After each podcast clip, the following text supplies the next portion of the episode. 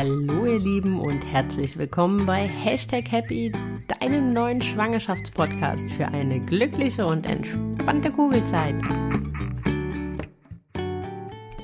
Hallo ihr Lieben und es ist schon wieder eine Woche vergangen und das heißt, es gibt eine neue Folge Hashtag Happy.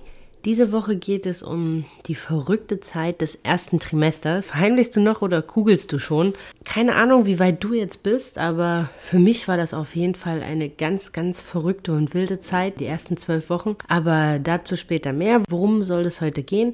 Es geht darum, was passiert eigentlich in deinem Körper? Wie entwickelt sich dein Baby? Es geht um den Zwiespalt zwischen Erzählen und Verschweigen. Es geht darum, dass, das, dass die ersten zwölf Wochen wirklich eine sowas von überwältigende Zeit ist, die man als Paar für sich meist ganz im Geheimen um, genießt. Und dann geht es noch darum, wie es uns erging und wie wir unser kleines Geheimnis dann am Ende gelüftet haben. Auf jeden Fall, so viel sei vorangestellt. Ich fühle mit jeder von euch da draußen, die noch verheimlichen muss, die nicht so wirklich mit äh, ihrer Freude rausgehen kann, ähm, die das kleine Geheimnis noch mit sich rumträgt und ähm, sich so darauf freut, wahrscheinlich bald allen davon zu erzählen. Aber jetzt lasst uns erstmal starten mit dem ersten Trimester, so ein bisschen in Fakten. Wie lange geht das überhaupt und von wann bis wann geht das? Also das erste Trimester, sagt man, geht von der ersten Schwangerschaftswoche bis zur vollendeten Zwölften, obwohl man ganz ehrlich sagen muss, dass so eine Schwangerschaft meist erst in der dritten Woche wirklich beginnt. Denn ja, von einer Schwangerschaft spricht man ab dem Moment, wenn die Ei mit der Samenzelle verschmolzen ist, also den Eisprungtag. Und da man nie so hundertprozentig weiß, wann der halt wirklich ist, das ist so roundabout 14 Tage nach, der, nach dem ersten Tag der Periode. Aber wer weiß das schon so hundertprozentig genau, sagt, rechnet man halt ab dem ersten Tag der letzten Periode, dass die Schwangerschaft dann begonnen hat. Und deswegen sind es zwölf Wochen, obwohl man eigentlich erst ab der dritten Woche so richtig schwanger ist. Dieses erste Trimester finde ich einfach nur faszinierend, denn am Anfang ist da so ein ganz, ganz kleines Zellbündel. Zwei kleine Zellen, die irgendwie explosionsartig, in explosionsartigem Tempo immer mehr werden und am Ende der zwölften Schwangerschaftswoche misst denn dieses kleine, kleine Wunder 5,5 Zentimeter roundabout und ist 14 Gramm schwer. Und das ist eigentlich irgendwie alles drum und dran.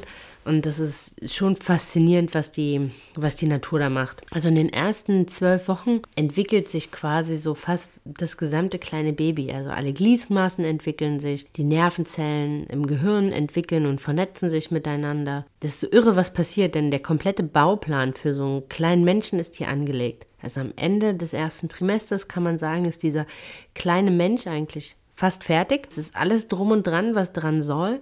Und dann wächst er eigentlich einfach nur noch. Ja, die Organe werden gebildet, ähm, das Gehirn wird mitgebildet. Es ist wirklich faszinierend, was so in zwölf Wochen, in zwölf Wochen baut unser Körper quasi wie einen kleinen einen kleinen Menschen. Und wenn man das so vor Augen hat, dann versteht man vielleicht auch, warum es einem so geht, wie es einem geht. Also vor allem äh, das ganze Thema Müdigkeit. Was passiert so wirklich im eigenen Körper? Die gesamte Hormonumstellung im Körper führt halt dazu, dass man halt mit Übelkeit zu tun hat, dass man mit Schwindel zu tun haben kann, dass ähm, ja, es die verschiedensten ersten Schwangerschaftsanzeichen halt gibt, von dem man spannende Brüste. Der Körper bereitet sich jetzt halt einfach auf Schwangerschaft vor, verändert den Körper und da, ja, der einen, dem einen ist halt nur übel, in Anführungsstrichen.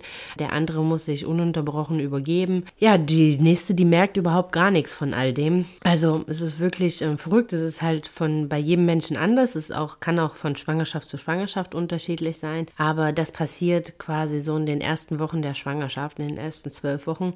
Dein Körper stellt sich komplett um und er macht halt, wie gesagt, diesen kleinen, kleinen Menschen, er setzt, er macht diesen Bauplan und dadurch bist du halt auch einfach mal verdammt müde, denn der hat richtig ordentlich zu tun, dieses kleine Wunder da ähm, zu erschaffen. In den ersten zwölf Wochen bildet sich halt auch die Plazenta komplett aus, die Nabelschnur entwickelt sich komplett, um dein Baby halt dann die gesamte Schwangerschaft ähm, entsprechend zu versorgen. Die, die Gebärmutter wächst. Das merkt man halt oft mit so Ziehen und Zwicken halt einfach im unteren Bauchraum, was sich so teilweise ein bisschen anfühlen kann wie Regelbeschwerden. Aber ähm, genau, das ist eigentlich am Ende nur die wachsende wachsende Gebärmutter, die jetzt Platz ähm, für den kleinen Menschen macht. Was ganz wichtig ist eigentlich in dieser anfänglichen Zeit, ist, dass man halt auf seinen Körper halt auch so ein bisschen hört, dass man sein Verhalten ein Stück weit daran anpasst, äh, was da halt gerade passiert, also dass man auf Alkohol und Drogen verzichtet, denn ja, es werden wie gesagt die lebenswichtigen Organe ausgebildet, das ganze Nervensystem wird ausgebildet und ja, da sollte man dem Körper halt alle Kraft und Energie geben, die er braucht, um dieses kleine Wunder zu vollbringen und ähm, natürlich nicht mit Alkohol, Drogen oder ähm, Zigaretten,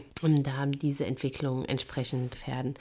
Deswegen ist halt auch gerade in den ersten Wochen für dich ganz, ganz wichtig, dass du hier gut in dich reinhörst, dass du dir Ruhe gönnst, wenn dein Körper sagt, dass du Ruhe brauchst, dass du auf deine Ernährung achtest. Denn ja, gerade hier ist halt wichtig, dass du eine ausgewogene, gesunde Ernährung hast, um deinem Körper und um diesen kleinen Menschen halt all das zu geben, was er halt braucht. Dass du, falls du es ähm, noch nicht nimmst, halt auf jeden Fall so schnell wie möglich anfängst, Folsäure halt zu nehmen. Das ist ähm, ganz wichtig dafür, um Defekte im Neuralrohr äh, zu vermeiden, dass du viel schläfst, dass du aber auch, wenn du eine Sportroutine hattest, an der weiter festhältst, dass es dir gut geht. Dazu kannst du auch gerne nochmal in den Podcast ähm, Nummer 3 reinhören. Hier geht es auch nochmal um die Vorteile von Sport in der Schwangerschaft. Da erzähle ich euch aber, habe ich euch erzählt, wie, wie mir vor allem Sport in den ersten, im ersten Trimester echt gut getan hat. Denn da passiert so viel im Körper und da kann es halt ganz schön sein, so eine vertraute Konstante halt einfach für sich beizubehalten.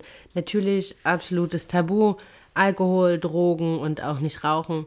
Und ja, vertraue deinem Körper, aber da kommen wir gleich später halt nochmal dazu. Diese erste Phase oder diese ersten zwölf Wochen sind zum einen mit, finde ich, die schönsten ähm, in der gesamten Schwangerschaft, weil es halt einfach so Geheimnis zwischen, zwischen einem als Paar ist, weil so viel passiert, wenn man so überwältigt ist von der Nachricht, von der Nachricht und ähm, es ist die verrückteste, weil es halt einem, ich glaube, so bescheiden geht wie äh, äh, sonst in keiner anderen Phase. Aber es ist halt leider auch ähm, die kritischste Phase in der gesamten Schwangerschaft. Denn grundsätzlich, vor allem am Anfang, gilt hier das Alles- oder Nichts-Prinzip. Frauenarzt hat mal gesagt, sie fangen dann an, sich wie eine Schwangere zu verhalten, wenn sie halt auch schwanger sind. Das trifft es eigentlich ganz gut, denn alles, was bis dahin passiert, ist entweder alles oder nichts. Also entweder es klappt oder es klappt nicht. Ähm, die Häufigkeit hier im ersten Trimester, dass etwas schief geht oder dass halt leider hier zu einer Fehlgeburt kommt, liegt bei ähm, unter 30-Jährigen bei 40 bis 70 Prozent. Ähm, bei über 30-Jährigen ähm, steigt diese Wahrscheinlichkeit, obwohl das klingt jetzt erstmal wahnsinnig viel, 40 bis 70 Prozent, obwohl man da ganz ehrlich sagen muss, dass die meisten Fehlgeburten hier in diesem frühen Stadium meist so passieren, dass man das überhaupt gar nicht mitbekommt. Also dass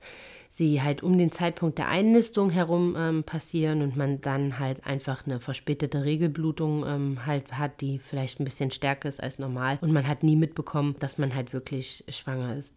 Warum passiert das gerade in dieser sehr, sehr frühen Phase? Weil halt, so kann man sagen, leider beim Verschmelzen von Ei- und Samenzelle nicht immer ein überlebensfähiges Kind äh, entsteht und gerade hier in dieser sehr, sehr frühen Phase halt alle lebenswichtigen Organe ausgebildet werden, die so ein kleines Lebewesen wirklich überlebensfähig machen. Und wenn da halt irgendwas nicht stimmt, muss man ganz hart vielleicht sagen, klärt die Natur das auf seine Art und Weise. Und ja, es kommt halt leider zu einer Fehlgeburt. Und deswegen ist hier die Wahrscheinlichkeit in den ersten zwölf Wochen am höchsten. Man muss aber sagen, von Woche zu Woche sinkt die Wahrscheinlichkeit einer Fehlgeburt. Und ähm, nach, der, nach Abschluss der zwölften Schwangerschaftswoche massiv geht man oder klammert man jetzt diese besagten Fehlgeburten in der sehr, sehr frühen Schwangerschaft ähm, halt aus, also vor der Einnistung oder um den Einnistungszeitpunkt drumherum, so reduzieren sich die 40 bis 70 Prozent halt schon auf 10 bis 15 Prozent. Also von 10 bis 15 Prozent aller festgestellten Schwangerschaften kommt es zu einer, zu einer Fehlgeburt aus ähm, verschiedensten Gründen. Und äh, das ist immer noch wahnsinnig traurig, aber wenn man sich die ursprüngliche Zahl 40 bis 70 Prozent ankommt, dann halt schon um einiges weniger. Aber das einfach nur so als kleinen Exkurs zu dieser ja auch kritischen Zeit, vor der man halt auch so, so viel Angst hat und ähm, warum die diese Zeit oder dieser, dieser Hintergedanke, dass etwas passieren kann, macht vor allem, finde ich, diese erste Zeit zu was ja ganz Verrücktem, weil man zum einen so voller Freude und voller Euphorie ist, aber zum anderen auch voller Angst, weil man merkt ja von diesem kleinen Lebewesen in einem drin ähm, noch nicht so wirklich viel. Also äh, so ging es mir jedenfalls. Ich war so total überrascht, dass man so das überhaupt gar nicht merkt. Also eigentlich, man sieht ja noch aus wie vorher. Gut, man, einem ist halt mal schlecht ähm, und äh, einem ist vielleicht mal schwindelig, man ist ein bisschen kurzatmiger als sonst. So diese ganzen Kleinigkeiten, aber dieses, diese, dass da drin in einem Leben wächst, ist ja etwas, was man so im ersten Moment noch gar nicht wirklich merkt. Und das macht es halt auch so wenig greifbar. Man weiß halt nicht, ist alles okay, ist alles gut oder geht es um, geht es diesem kleinen Wunder da drin gut? Man, man fiebert von Frauenarzttermin zu Frauenarzttermin, um wirklich zu wissen, dass halt alles in Ordnung ist. Also so ging es mir jedenfalls, habe mich von Termin zu Termin gefreut, unseren kleinen Krümel da auf dem Bildschirm zu sehen, um zu wissen, dass alles gut ist. Auch dann war es erst so hundertprozentig wirklich greifbar, äh, muss man ganz ehrlich sagen, weil man ja vorher so wenig halt davon mitbekommen hat. Und äh, so skurril wie es klingt, ich war am Anfang immer froh, wenn es mir nicht gut ging. Also wenn es mir schlecht ging, wenn ich, wenn mir übel war, dann, weil dann wusste ich, ja, irgendwie scheint ja alles in Ordnung zu sein. Was in dieser ersten Phase eigentlich ganz wichtig ist, so schwer wie einem das fällt, dass man hier nicht in Panik verfällt, dass man ganz, ganz äh, dolle die Finger von Google lässt und dass man hier ein Vertrauen in seinen eigenen Körper ähm, aufbaut. Also dass man sich hier in Momenten, wo man Angst hat oder wo man in Panik verfällt, vielleicht auch einfach mal zurücklehnt, ganz, ganz tief durchatmet, sich besinnt auf das, was der Körper da macht und dass der eigentlich wirklich genau weiß, was zu tun ist und in sich reinhört und ja, seinem eigenen Körper Vertrauen schenkt, dass der schon das machen wird, was, er, was, was richtig ist und dass alles in seine richtigen Bahnen verläuft. Und das ist, glaube ich, das so somit das Einzige, was man halt an dem Moment machen kann, ist halt wirklich seinem Körper der, das Vertrauen schenken, dass er weiß, was zu tun ist. Ja, wie du siehst, es passiert wahnsinnig viel Hormonumstellung. Ähm, ja, aus so einem kleinen Zellklümplein werden 5,5 Zentimeter Baby, wo alles drum und dran ist. Das fand ich ähm, so faszinierend im Erstrimester-Screening. Ich glaube, da war unser kleines Krümelchen auch so 6 Zentimeter lang und aber irgendwie alles war drum und dran. Man konnte die Nieren sehen, man konnte die kleinen Fingerchen, die kleinen Beinchen sehen. Also es war verrückt, dass eigentlich dieser kleine Mensch in dem Moment ähm, schon fast fertig war und jetzt sind nur noch äh, nur noch gewachsen ist. Es war für mich damals sowas von, sowas von faszinierend, da unsere kleine Maus auf diesem riesengroßen Bildschirm zu sehen, obwohl wir damals ja noch gar nicht wussten, dass es, ein, dass es eine Maus wird und kein Mäuserich. Aber ja, das ist äh, wahnsinnig, wahnsinnig faszinierende, faszinierende Zeit gewesen. Aber wie geht es dir eigentlich neben all den Schwangerschaftssymptomen, die man in der ersten Zeit so hat? Ich meine, entweder man ist halt einfach überfordert auch noch so ein Stück weit von der Situation, weil es sich vielleicht um eine Schwangerschaft handelt, die nicht geplant ist, dass man sich mit seinem Partner erstmal an diese Situation gewöhnen muss, dass man sich mit dem Gedanken anfreunden muss, dass man so langsam sich daran rantastet, dass man sich halt ähm, auf dieses kleine Leben freut, was da in einem wächst. Vielleicht bist du auch allein und ja, bist vielleicht da von der Situation ein bisschen, bisschen überfordert. Ja, oder du bist, oder es ist ein absolutes Wunschkind und ihr könntet momentan die gesamte Welt umarmen und ähm, seid voller Vorfreude und voller Freude, dass es geklappt hat und dass ihr jetzt eure Familie erweitert. Das sind halt alles so Emotionen, die diese ersten zwölf Wochen so maßgeblich, äh, die maßgeblich prägen und die manchmal recht schwer sind, finde ich, für sich, ähm, für sich zu behalten, weil ich weiß nicht, wie es euch geht. Ich bin ein Mensch, der halt Freude sehr, sehr gern teilt und äh, Menschen daran teilhaben lässt, die, ähm, die mir wichtig sind. Und äh, mir fiel das, äh, mir fiel das wahnsinnig schwer, aber dazu äh, dann gleich mehr. Zum anderen muss man sagen, ist ja diese Zeit auch so skurril. Ne? Man, einem geht es wahrscheinlich so schlecht wie selten. Also man äh, muss sich übergeben, man, äh, einem ist schwindlig, man ist mega geruchsempfindlich, ähm, man ist kurzatmig und dann muss man all das irgendwie verhalten verheimlichen. Also man muss, äh, ähm, man ist wahnsinnig müde, das muss man verheimlichen. Einem ist schlecht, das muss man verheimlichen. Äh, vielleicht musst du dich übergeben, musst das irgendwie heimlich machen. Irgendwie bekommt es da dann doch irgendwie der ein oder andere mit. Und das ist, ich finde, das ist so eine, ja, skurrile Zeit, weil, weil man sich zum einen so freut, zum anderen geht es einem schlecht, dann, dann muss man das ähm, alles auch noch so vertuschen und ähm, verheimlichen. Man geht vielleicht nicht zu Treffen, wo man sonst hingegangen wäre, weil, ja, ja, weil es einem dann halt schwerfällt, dort das halt wirklich zu verheimlichen. Es gibt auf im Berufsleben halt eine wahnsinnige ähm, Heimlichtuerei, je nachdem, was du halt machst, ist das halt so entweder ein bisschen leichter oder ein bisschen schwerer, aber gerade auch im Büro, wenn man äh, sich dann halt mehrfach übergeben muss, ist das natürlich sehr, sehr schwierig geheim zu halten, weil das jetzt jemand ähm, zwölf Wochen Magen-Darm hat, ist jetzt auch relativ ungewöhnlich. Ja, also das ist halt alles so eine, ist halt eine schwierige Zeit, wo vielleicht der eine oder andere äh, schon sich das Ganze vielleicht schon denkt und man weiß, dass die anderen es sich vielleicht schon denken und man so jedes Wort dreimal überlegt. Nicht, dass der andere da jetzt rein projizieren könnte, das. Man versucht so ein bisschen so seine Worte zu, zu bewusster zu wählen und verrät sich meines Erachtens, wenn man das so im Nachhinein betrachtet, wahrscheinlich dadurch noch viel, viel mehr, als wenn man einfach losplappern würde. Ja, aber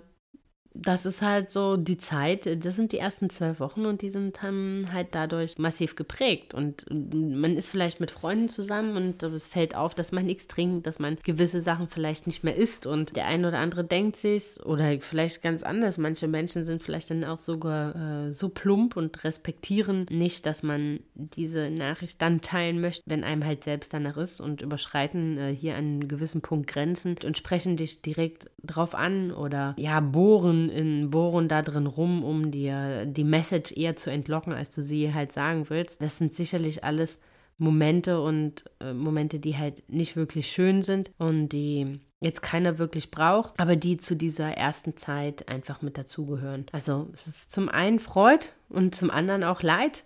Äh, Leid zum einen aufgrund der entsprechenden Symptome, aber halt auch aufgrund der gesamten Heimlichtuerei und aufgrund, ja, vielleicht der anderen Leute, die eure Situation nicht so hundertprozentig respektieren, wie ihr euch das wünscht und wie ihr euch das vorstellen würdet. Ja, was ich mich oft in dieser ersten Zeit äh, gefragt habe, oder ich war da oft ähm, in einem entsprechenden Zwiespalt, warum erzählt man es eigentlich niemandem? Also warum ist diese Zeit, diese Zeit, die, die halt so viel Geheimniskrämerei halt mit sich bringt? Weil die Frage, die ich mir halt oft gestellt habe, ist, wenn dieser traurige Fall der Fälle eintritt, braucht man dann nicht genau jemanden, mit dem man entsprechend reden kann? Also ist dann vielleicht äh, der Partner Partner nicht nur alleine diejenige Person, mit der man reden möchte, weil der vielleicht gar nicht so 100% so einfühlsam, wie er halt auch sein mag, vielleicht so gar nicht so 100% nachvollziehen kann, wie sich das für uns als Frau anfühlt, wenn ähm, ja, wenn sowas passieren würde, braucht man dann vielleicht nicht eine Freundin, eine Mama, eine Schwester, eine Cousine oder wen auch immer, um ähm, das zu verarbeiten und mit den Menschen halt in, entsprechend zu reden. Das sind so oft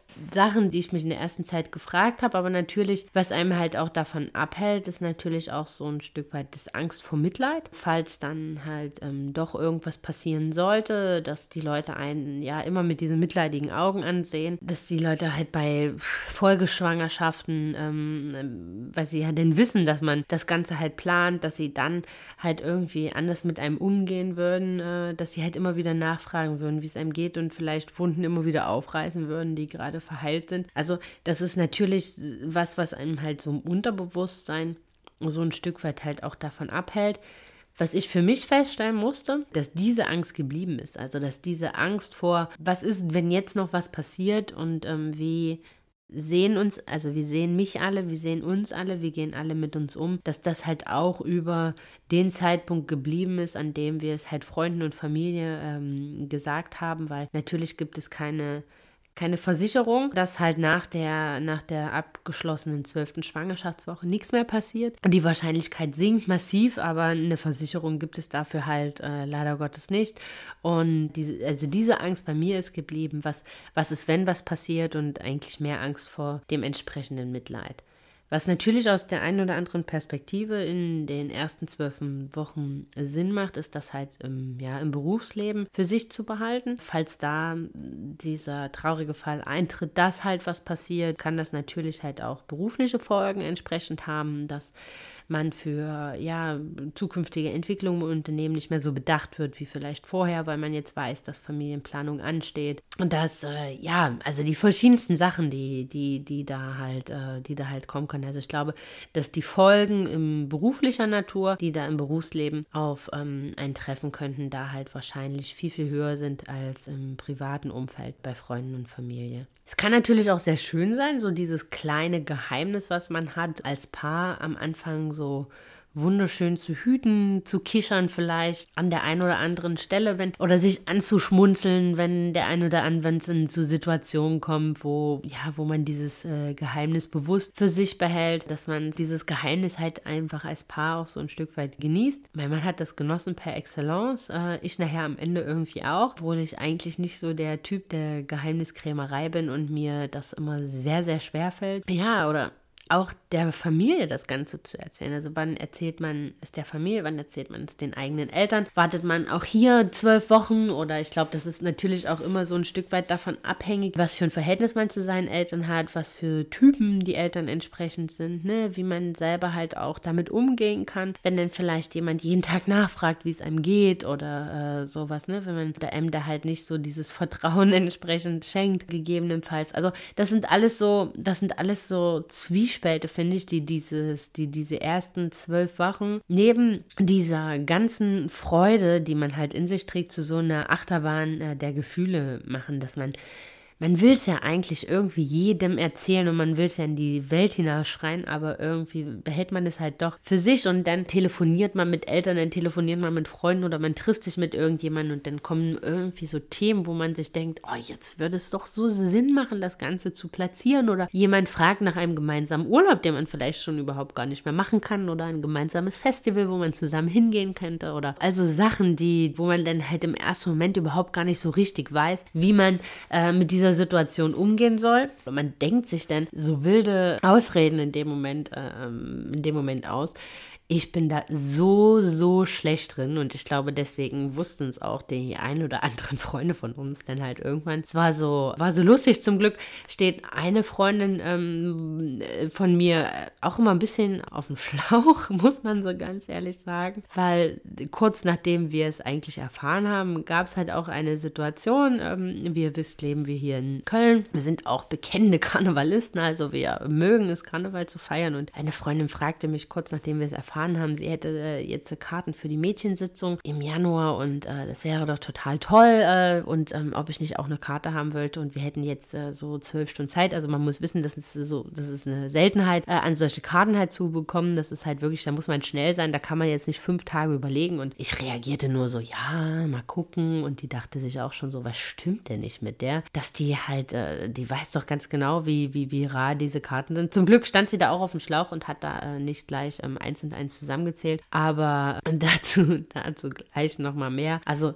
wie gesagt, wir haben in der achten, oder wie schon mal erzählt, wir haben in der achten Schwangerschaftswoche von unserem kleinen Wunder erfahren und haben uns dazu entschieden, ich eher schweren Herzens, mein äh, Mann voller Freude, dieses kleine Geheimnis erstmal für sich äh, zu behalten. Wir haben uns dazu entschieden, das Ganze für uns zu behalten und das Ganze erst nach der kritischen Phase, also erst nach dem Ersttrimester-Screening, entsprechend äh, mit Freunden und Familien zu teilen. Und ja, für mich war das mega schwer, denn ich hasse Heimlichtuerei. Ich kann total total schlecht lügen, vor allem wenn ich spontan lügen muss. Also wenn ich das, mir das Ganze vorbereiten kann, dann funktioniert das schon ganz gut. Aber wenn ich irgendwie spontan lügen muss, finde ich das mega anstrengend und kann das auch total schlecht. Verhaspel mich dann auch, komme in Stocken, erzähle irgendwelchen Blödsinn, wo dann äh, die meisten Menschen ja dann irgendwie doch schon feststellen, die mich kennen, dass da irgendwas nicht so ganz so richtig stimmt. Ja, ich bin äh, kein Kostverächter und trotz Fitness-Freak und ähm, dass ich äh, sehr auf äh, gesunde Ernährung achte. Was ich halt nicht mache oder was ich halt nicht kann und auch nicht möchte, ist halt komplett auf den Genuss von Alkohol zu verzichten. Deswegen eigentlich, wenn wir mit Freunden zusammensitzen, was essen oder unterwegs sind, ähm, gibt es dieses Szenario eigentlich so gut wie gar nicht, dass ich nicht mittrinke, was dann halt schon auffiel, dass ich mir jedes Mal irgendwas anderes ausdachte, warum ich jetzt gerade nichts trinken wollte, angefangen von wilden Diäten über äh, Magen-Darm-Infekten, über Antibiotikum, über was auch immer, womit sich denn, ähm, wo, wo sich denn halt am Ende denn doch irgendwie auch schon jeder denken konnte. Auf jeden Fall in dem Moment, als wir die, Bo als wir die Bombe platzen ließen unter Freunden waren, glaube ich, alle anderen genauso froh wie wir, dass man jetzt endlich darüber sprechen kann, weil sich viele halt dann doch schon am Ende, am Ende denken konnten. Wir haben es unseren Freunden ich glaube, wenn ich mich recht entsinne, so um die 15. Woche gesagt. Das war relativ spät, weil wir hatten unser Ersttrimester-Screening, glaube ich, in der Ende der 12., ja, Anfang der 13. Woche. Und dann kam aber Karneval und wir hatten nach Karneval halt ähm, ein Treffen mit so unseren engsten Freunden und äh, da wollten wir das dann halt allen einfach gebündelt sagen. Wir haben zwar die meisten auch schon zu Karneval gesehen, aber hatten irgendwie nicht so richtig hundertprozentig Lust, das so zwischen Kölsch und äh, Kneipeneingang dann halt zu, zu erzählen. Und deswegen haben wir uns entschieden, das halt in schöner Runde halt alle gemeinsam entsprechend zu machen. Aber das hatte halt natürlich das zur Folge, dass wir ähm, Karneval das Ganze verheimlichen mussten, was wie ihr euch vorstellen könnt, jetzt sehr, sehr nicht so ganz einfach war. Mein Mann war hier mein äh, bester Trinkkomplize, weil ich hatte zwar immer ein Kölschglas in der Hand und stieß auch immer mit an und äh, tat auch immer so, als wenn ich einen beherzten Schluck nahm, aber tat das natürlich entsprechend nicht und machte dann mit meinem Mann immer Gläsertausch und der arme Kerl musste quasi äh, immer die doppelte Ladung an Kölsch äh, trinken. Der hat sich, äh, war sehr, sehr wacker geschlagen in dieser Zeit, war wirklich sehr faszinierend und es ist auch niemandem aufgefallen im Nachhinein. Das ist, finde ich, immer noch bis heute so verwunderlich. Ich glaube, die meisten waren dann am Ende eigentlich nur überrascht, warum ich denn so nüchtern war und dann doch immer mal mit der einen oder anderen Wasserrunde vorbeikam, weil man dann natürlich, wenn man halt nicht mittrinkt, dann halt doch feststellt, ja, wie in welchem Stadium die anderen sind und wo das denn da doch vielleicht das ein oder andere Wasser äh, entsprechend nicht schaden könnte. Unseren Eltern haben wir es an unterschiedlichen Zeitpunkten gesagt, das war so ein bisschen, aber lag in der Natur der Sache. Kurz nachdem wir es erfahren haben, sind wir mit dem Vater von meinem Mann in den Urlaub geflogen und äh, deswegen haben wir es ihm halt schon relativ zeitig einfach gesagt, weil wir gesagt haben, das ist total kompliziert, das in so einem Urlaub irgendwie zu verheimlichen und deswegen haben wir und außerdem hatte er Geburtstag und so hat er das Opa-Werden quasi zum Geburtstag bekommen und wusste es relativ zeitig. Äh, da unsere Eltern nicht in Köln leben, also in anderen Städten, ähm, hat es das alles noch ein bisschen äh, komplizierter gemacht, dass wir das dann halt nicht einfach so mit vollendeter zwölfter Woche dann halt erzählen konnten, sondern so ein Stück weit drauf warten mussten, wann wir uns das halt das nächste Mal sehen. Somit haben wir es, glaube ich, meinen Eltern so in der 14. Woche äh, gesagt, dass sie zu Besuch hier in Köln waren. Und ja, die Freude war auch hier natürlich riesig, dass sie die Oma und Opa werden. Und ähm, ja, es waren so, so schöne Momente, das sowohl Freunden zu erzählen, das sowohl der Familie zu erzählen. Also ich glaube, das war so der krönende Abschluss dieses ersten Trimesters. Oder das war ja dann teilweise schon äh, innerhalb des zweiten Trimesters, aber es war so ein richtig wundervoller krönender Abschluss, dass man es dann endlich erzählen konnte und sich endlich mit jemandem austauschen konnte. Ich muss ganz ehrlich sagen, ganz für mich behalten konnte ich es von Anfang an nicht. Also natürlich mit meinem Mann habe ich es geteilt, aber auch äh, mit meiner besten Freundin, da ich halt wusste, dass sollte der traurige Fall eintreten und dass etwas passiert, dann werde ich sowieso jemanden brauchen, mit wem ich, mit dem ich da entsprechend drüber sprechen kann. Und deswegen äh, habe ich meine Freude recht rechtzeitig, also in dem Moment, als wir äh, unser erstes Passfoto von unserer kleinen äh, Maus hatten, wo der Name Krümel entstand, da habe ich dann halt äh, meine Freude mit ihr, mit ihr geteilt und weil ich halt auch einfach jemanden brauchte zum Austausch, was da jetzt passiert, der so ein bisschen, weil sie war in dem äh, Zeitpunkt schon Mama, weil ich halt einfach jemanden brauchte, der, der das halt auch schon irgendwie erlebt hat, mit dem ich das teilen konnte, wo ich sagen konnte, mir zwickt's hier, mir zwickt's da und wie war das bei dir? Und ähm, mit dem man sich einfach austauschen konnte über das, was da entsprechend passiert. Also so kann man sagen, die ersten zwölf Wochen waren für mich sowohl mega schön, weil wir halt endlich, äh, ja, weil es endlich geklappt hatte, weil wir von unserem kleinen Wunder erfahren haben. Sie fielen mir zum anderen mega schwer, weil ich diese überschwängliche Freude, das und diese, dieses Glück, was ich halt in mir hatte, irgendwie nicht teilen konnte. Ich habe Woche um Woche gezählt, dass ich es endlich, dass wir es endlich erzählen konnten. Ja, und halt natürlich die entsprechenden Wehwehchen, die man äh, so hatte, obwohl ich da ganz ehrlich sagen muss, die sich bei mir noch relativ im Rahmen hielten und ich die mit Sport und Ernährung ganz gut in den Griff bekommen habe. Dazu auch nochmal mehr in der zweiten und in der siebten Podcast-Folge. Da äh, verrate ich euch ein bisschen, was ich mit Ernährung und äh, da habe ich euch verraten, was ich mit Ernährung und was ich mit Sport mir Gutes tun konnte, um die ersten zwölf Wochen sehr, sehr gut zu überstehen. Und ja, und dann halt natürlich wirklich so dieses Wissen, was da in dem Körper passiert. Ich fand das total spannend, das jede Woche nachzuverfolgen in den Apps, was jetzt wieder Neues drum und dran ist an unserem kleinen Wunder. Und dann halt so der Abschluss dieses Ersttrimester-Screenings, wo man sie das erste Mal hat strampeln und zappeln sehen und auf diesem riesen Bildschirm und halt wusste, dass alles in Ordnung ist, dass halt alles dran ist, was dran sein soll. Ja, keine Ahnung, ob ähm, ihr noch euch in dieser verrückten wilden Phase befindet oder ob ihr sie auch schon überstanden habt. Wenn ihr euch noch da drin befindet, dann wünsche ich euch noch ein äh, wunderschönes weiteres Verheimlichen. Genießt äh, die Zeit des Geheimnisses noch und ich hoffe, dass es euch nicht ganz so schwer fällt, ähm, dieses Geheimnis noch für euch zu behalten, dass ihr es äh, noch ganz gut vertuschen könnt. Ich wünsche euch mega viel Spaß beim Bombe platzen lassen und beim Freude teilen, äh, dass er, wenn ihr euren Lieblingsmenschen davon erzählt. Äh, solltet ihr es schon überstanden haben, Glückwunsch, dann sind ja meistens auch die Beschwerden äh, dahin und ihr seid vielleicht im zweiten Trimester, was so irgendwie das Schönste ist, weil man so langsam fängt man es an zu sehen.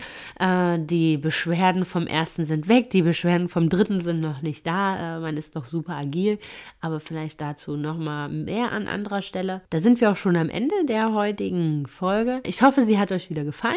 Wenn ja, dann abonniert am besten den Podcast und äh, lasst mir eine Bewertung Bewertung da, im besten Fall fünf Sterne. Aber auf jeden Fall abonniert ihn, damit ihr nichts verpasst. Folgt mir doch einfach auch auf Instagram at Hashtag Happy Podcast, alles zusammengeschrieben. Ähm, hier bekommt ihr auch noch ein bisschen äh, mehr Input dazu, denn zu jedem Thema gibt es hier auch noch eine entsprechende Themenwoche, wo es halt jeden Tag in den Stories immer noch eine ganze Menge Input gibt zu dem Thema der aktuellen Woche. Also diese Woche dann zum Thema, was passiert eigentlich im ersten Trimester, wie kann man es seinen Freunden erzählen und so weiter. Also da gibt es auch noch mal eine ganze, ganze Menge, eine ganze Menge Infos, wo es sich auf jeden Fall lohnt äh, zu folgen. Also schaut da auf jeden Fall vorbei. Habt ihr Fragen oder wollt ihr, ähm, wollt ihr was loswerden oder habt ihr weitere Themenwünsche? Dann kommt gerne in den Austausch mit mir. Zum einen natürlich über Instagram, schreibt mich einfach dort an. Oder auf meiner Website findet ihr ein entsprechendes Kontaktformular, wo ihr mir schreiben könnt.